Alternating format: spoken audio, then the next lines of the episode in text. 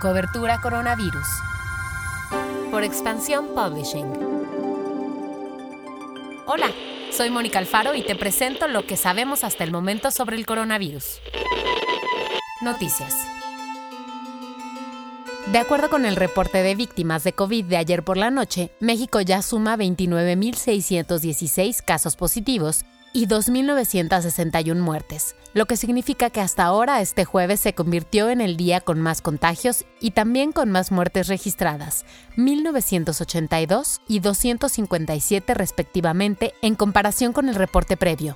El director del Instituto Nacional de Pueblos Indígenas, Adelfo Regino Montes, informó que son 224 personas indígenas que han dado positivo a coronavirus y 47 más fallecieron por esta causa en todo el país. En la Ciudad de México, la jefa de gobierno, Claudia Sheinbaum, aseguró que no hay indicios de desabasto de productos, luego de que se difundieran rumores al respecto. Además dijo que van a trabajar con la Profeco para detectar posibles alzas injustificadas de precio aunque la Secretaría de la Función Pública indicó que ya abrió un expediente sobre el hijo de Manuel Bartlett por la venta de 20 ventiladores que una de sus empresas realizó al IMSS a supuesto sobreprecio, la senadora del PAN, Xochitl Gálvez, ha presentado dos denuncias en contra del hijo del funcionario. La primera ante la Secretaría de la Función Pública y la última ante la Fiscalía General de la República, pues argumenta que las empresas del hijo de Bartlett han recibido 18 contratos de este gobierno. 11 de ellos por asignación directa. Otra legisladora que también presentó una denuncia ante la Secretaría de la Función Pública fue Verónica Juárez Piña, diputada del PRD. Pasamos a lo que pasa en el mundo. Aunque África es el continente con menores afectaciones por COVID hasta ahora, la OMS prevé que haya hasta 190.000 muertos en un año y 44 millones de personas infectadas. Este pronóstico se basa en modelos matemáticos que proyectan los resultados si las medidas de confinamiento fracasan.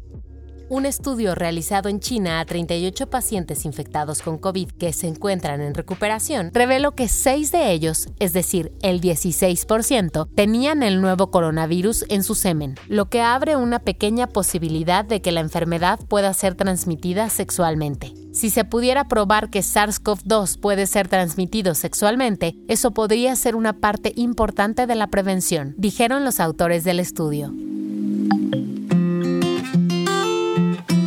Sabemos que Netflix y otros servicios de streaming han sido parte de tu acompañamiento en esta cuarentena mega extendida.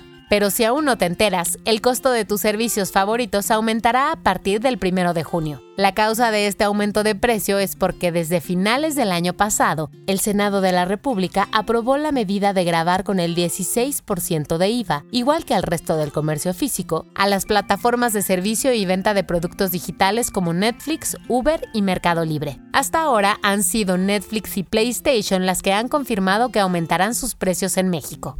En el caso de Netflix, el plan básico aumentará de 129 a 139 pesos. El plan premium, que antes costaba 229, ahora costará 266 pesos mensuales. Nuestro podcast 343 evoluciona. Ahora puedes encontrarlo como Geek Hunters Podcast en tu app favorita, Spotify, Apple Podcast, Deezer y Google Podcast. Ya sabes, Hablamos de los temas más tequi de la semana y del negocio detrás de tus gadgets. Busca Geek Hunters Podcast.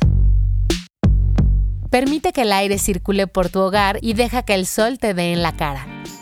Cuídate mucho. Nos escuchamos mañana.